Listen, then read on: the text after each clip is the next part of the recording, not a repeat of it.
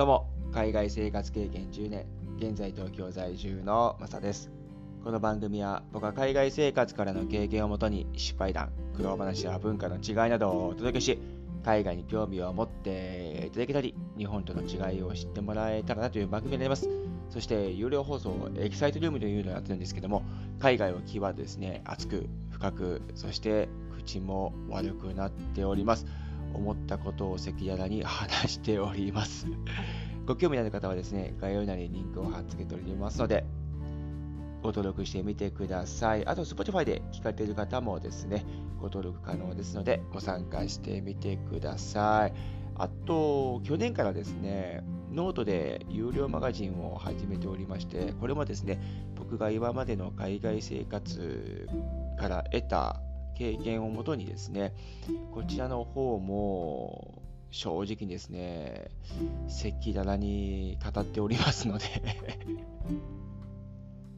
ぜひご興味のある方は概要欄にリンクを貼っ付けておりますので、ご参加してみてください。はい、今日はですね、変化は成長というテーマで話していこうかなと思います。先日ですね、僕の友達からですね、こういうイベントがあるから行こうよって言われて、そのままいいよって言って行ったんですけども、みんなで話し合うような今までの経験をですね、ざっくばらんにその場で話すようなイベントがあったんですね。でそこには論破も何もなく、議論も何もなく、ただただ話を聞くというだけのですね、こうユニークなですね、イベントがあったわけなんですよ。でそこにですね、僕は参加させてもらって行ったわけなんですけども、思った以上にですね、楽しくて、で、自分の思ったことをそのまま話したので、まあ、他の人がどうこう思われようが、何されようが、別にいいよねっていう、そういう回だったので、本当に自分の思いをですね、僕の場合は海外を経験したウェイトが高いので、今までの僕の人生の中でですね、仕事もキャリアもそうなんですけども、なので、海外から学んだことをですね、いろいろ日本と、今の日本と照らし合わせながら話したんですけども、それがまあ、非常に話していくとですね、気持ちのいいもんだなっていうふうに、個人的にはなりまして、でいろんな人の話もですねその場で聞いてたわけなんですけどもその中のですね一人がなんか僕がですね変化をしていかないと成長にはつながらないと思うんですとかっていう話をしたのかな。で環境をもっと変えてあげないと未来の日本っていうのは今の子供たちに対してですね悪いような感じがするしそのままの今のこのままの日本の状態を受け渡すわけにはいかないんですよねとかっていうのをだらだらと僕は喋ってたんですけどもその中でその人がですねその変化をせずに今の日本の状態をそのまま次の子供に受け渡したいっていうふうになんか言ってたんですよ。ん？と思って。でこのままの状態を受け渡す難しさがどうだこうだっていうふうに言ってたんですけどもどうもですねそれ僕の中でかなり引っかかってて本当に考え方が真逆というかそういう人と話すっていうのもすごくいい機会だなというふうに思ったんですけどそこには論破も何もなくもちろんですねさっき言った通り。ただただその人の意見を聞いたわけなんですけども、うんまあ、結論から言うと僕の中では全然しっくりこなくて、えー、僕の中ではその意見は全然自分では取り入れないっていうところに行ったんですけどもまあそれはそれで話を聞くだけでも全然違ったのでそれはその人の意見だし、うん、別にそこで否定するわけでもなく肯定するわけでもなくただ聞いてたっていう感じなんですけどもね。うん、そこで、俺はこうなんだ、ああだ、こうだとかっていう議論もですね、白熱した議論にも当然ならずにですね、ただただ聞いてて、うん。まあ、正直僕の中では、だから今の日本が出来上がってんだろうなっていうふうにはちょっと思ったんですけども変わらない怖さっていうのは本当にあって日本が経済大国になったそれこそ GDP2 位の時期はですねもうどんどんイケイケでどんどん日本の中が変わっていったと思うんですよね。超高層ビルであったりとか、給料が上がったりとか、物価がどんどん上がったりとかですね、それが経済にの発展にどんどんつながったと思うんですよね。でそれ世帯とかですね、ご家族だとか、そういったものにもですね、うんいい影響を与えていったんじゃないかなと、教育面もそうかもしれないですよね。ただ、そこからビターッと今、止まってるんですよね。ようやく最近、物価が上がって、給料が上がっていってるところもありますけども、当時の経済成長期の日本っていうのは、どんどんどんどん毎年毎年変化をしていってたわけですよね。で、バブルという時期を迎えて、そこから弾けて、バブルがですね、そこからビタッとこう成長が止まったんですけども、もうそこからのチャンスが IT のとこのチャンスだったのかなというふうに思うんですが、そこが後発後発で遅れていって、うまくグローバルの企業にも乗っからず負けていってるっていうところだと思うんですよね。日本国内ではいろんな IT が立ち上がったかもしれないですけど、じゃあグローバルで経済を見たときに、日本というのは20年前と変わってるかというと全然変わってなくて、アメリカの企業がもっともっと増えてですね、それこそ Google だとか Amazon とか Apple とかですね、そういう IT ベースを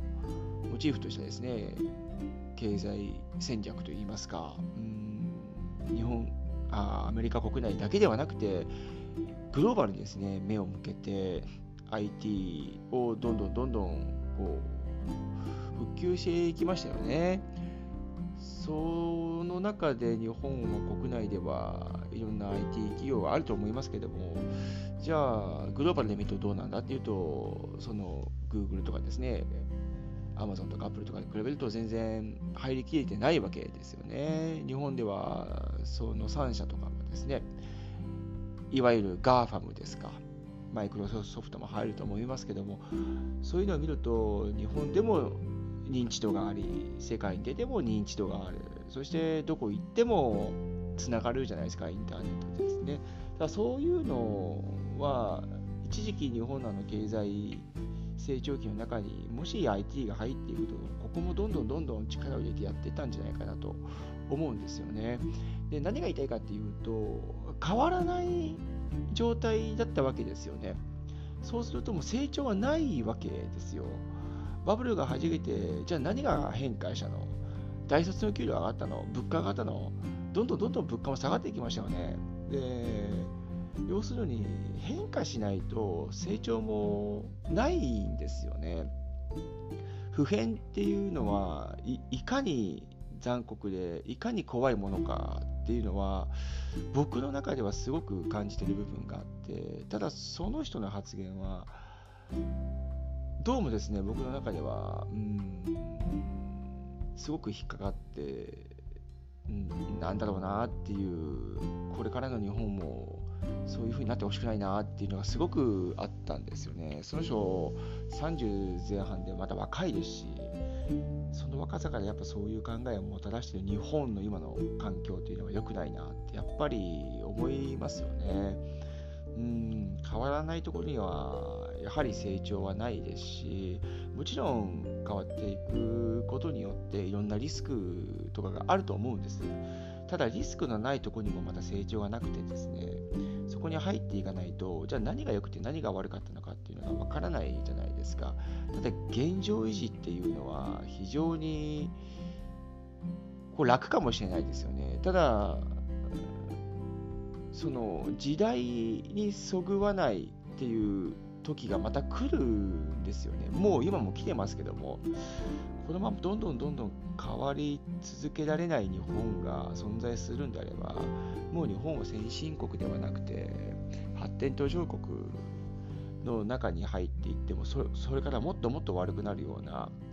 傾向なのかなというふうに思いますね。うん発展途上国が悪いっていうわけではなくてですね、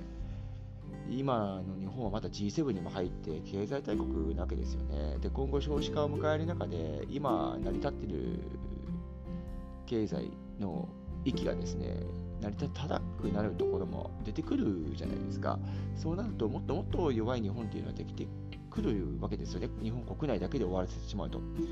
だからそこはどんどん変えていかないといけないですよね。じゃあ一気に赤ちゃんが生まれるかっていうとそうでもないじゃないですか。これね、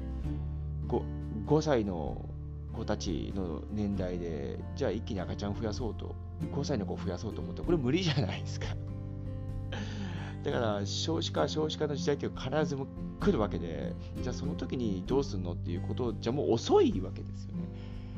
だったらもう今からどんどんどんどん変わっていかないといけないと僕は思うわけで、でそこに対して全く変わらない今の状況を日本に受け渡すあ次の世代そして今の子供たちに受け渡すという考えは正直僕の中では1ミリもなくてですねもう変わらないといけない危機感しかないっていうのが今の僕の考え方というか心境なんですけども、うんま、だから全然違う考えの人と話すっていうのはたまにはいいかもなっていうふうに思いましたね。うんまあ、正直その冒頭にも言いましたけど論破とか議論とかっていうわけではなくてただ今僕が言いたいのはそこにはもちろん賛同できず、うんまあ、そこは僕は意見が全く違う派なのであれなんですけどもただ今ねこの場で論破するとか議論するとかっていう話ではなくてただ自分の違いをこういうふうに言ってるだけなのでだそういう人もいるんだなっていうのはめちゃめちゃ、うん、知れてよかったですし、うん、ただその後気まずくなるかというとそうでもなかったわけですから、うんまあ、そういう人もいるんだなっていう感じでですねただ僕は違う方向性で、えどんどん向かっていこうかなっていうふうに思いましたね。はいおそらくリスナーの方々もですね全く違う意見の方々とか、え全く違う考え方とかですねそういう人とお会いして話したこともあるかもしれないと思うんですけども、うんまあ、その時に、各個人どういうふうに思うのかっていうのはちょっとわからないんですが、ただ、本当に、あ、こういう人もいるんだとか、あいいところはいいところですごく取り入れればいいかなというふうに思うんですけどもね、自分自身がいいと思ったらですね、うん、ただ全く違う人と話すっていうのも悪くないなっていうのは非常に感じましたね。うん、そこから学ぶことって結構あったなっていうふうに僕は思いましたね。うん皆さんいかがでしょうかねそういう経験あってどういうふうにその時思われたかとかあればですね、えー、僕の方のこのポッドキャストを通の概要欄にですねインスタとかツイッターとか貼っつけてますのでそこからなんか教えてもらえればなというふうに思いますはい今日はですね変化は成長というテーマで話させていただきました何かの皆さんのご参考になれば幸いです。はい。今日はどうもありがとうございました。それでは素敵な日曜日をお過ごしください。ではまた次回の放送で。チャオ